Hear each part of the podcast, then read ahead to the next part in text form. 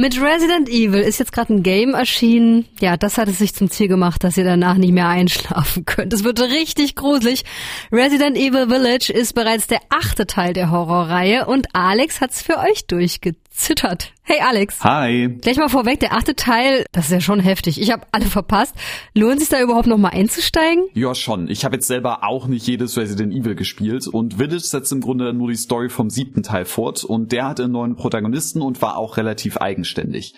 Wenn man den also gespielt hat, ist es super, aber auch ohne muss man eigentlich nur wissen, dass es um Ethan Winters ging, der seine verschollene Freundin aus den Fängen der verrückt gewordenen Kannibalistenfamilie den Bakers befreit hat.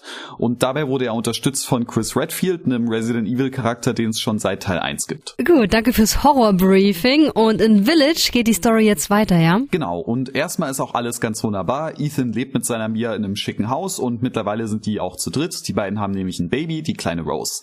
Aber natürlich ist klar, dass die Familienidylle nicht lange anhalten kann. Plötzlich wird nämlich ihr Haus gestürmt und Mia scheinbar erschossen. Zu Ethans Überraschung von Chris Redfield, also dem Typen, der ihm im vorherigen Teil noch geholfen hat und in Resi ja eigentlich einer von den Guten ist. Chris? Was zum Teufel? Tut mir leid, Ethan. Nein! Was? Warum? Und als müsste der arme Ethan nicht schon genug miterleben, nimmt Chris auch noch seine Tochter mit und Ethan wird bewusstlos geschlagen. Okay, der Anfang klingt jetzt ganz schön verwirrend, selbst für Leute, die sich auskennen.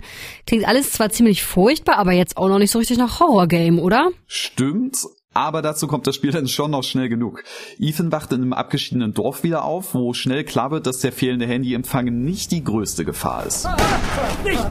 Nicht schießen! Nicht! Wer sind Sie? Wer schickt Sie?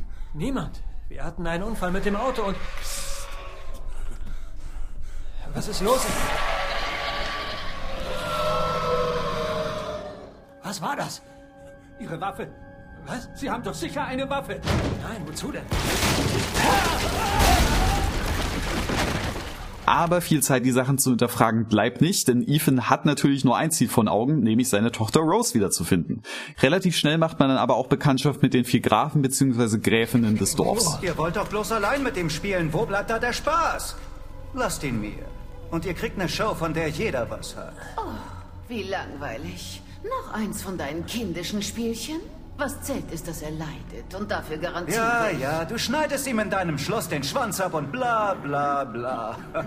Und wie du schon hörst, sind das nicht unbedingt die nettesten Gestalten. Hier finde ich es total cool, was Resi für Charaktere auf den Bildschirm zaubert. Du hast die drei Meter große Vampir-Lady Dimitrescu, den entstellten, buckeligen Moreau, die Puppenspielerin Donna Beneviento und den, ja, etwas verrückt gewordenen Ingenieur Heisenberg.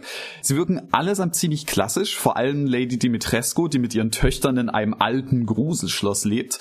Aber gerade das finde ich ziemlich toll. Es wäre nämlich ziemlich easy, das zu verbocken und die ganzen Charaktere eher lächerlich oder altbacken rüberkommen zu lassen, aber Resident Evil schafft es tatsächlich, sie bedrohlich und angsteinflößend zu gestalten. Mutter, ich bringe frische Beute. Ihr seid so gut zu mir, Mädchen. Dann zeig mal, was du zu bieten hast. Ja, Mutter. Excellent.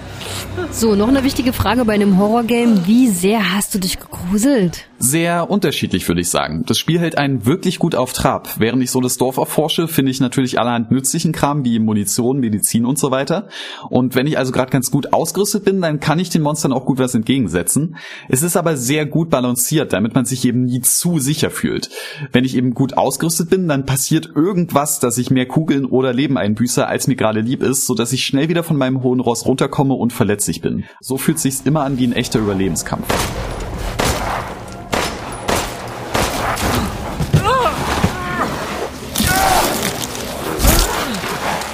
Neben den Kämpfen ist man aber auch viel mit Erkundung und Rätseln beschäftigt und auch da gefällt mir die Mischung richtig gut. Außerdem toll ist, dass alle vier Grafen und Gräfinnen einen eigenen Abschnitt im Spiel bekommen, der dann auch eine jeweils etwas andere Art von Horror ist. Mal ist es eher ein bisschen psychologisch oder Body Horror, mal ist es actiongeladener oder auch ein bisschen Splatter. Je nachdem, wofür man anfällig ist, empfindet man manche Sachen im Spiel sicher als mehr oder weniger gruselig, aber ich muss auf jeden Fall sagen, dass es einige Abschnitte gab, die bei mir vielleicht etwas zu gut gezündet haben.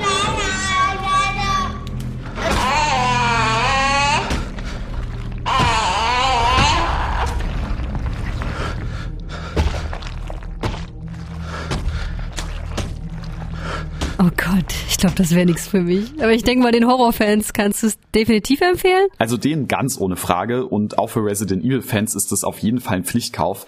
Aber ich denke auch für Leute wie mich, die eher gelegentlich mit Horror oder Resi zu tun haben, ist Village genau das Richtige.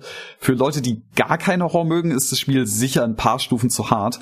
Aber für alle anderen wartet hier eins der bis jetzt besten Spiele des Jahres. Also Resident Evil Village belohnt alle Mutigen, die sich trauen, es zu spielen. Es könnt ihr übrigens auf PC und allen gängigen Konsolen außer der Nintendo Switch. Kostenpunkt 60 Euro.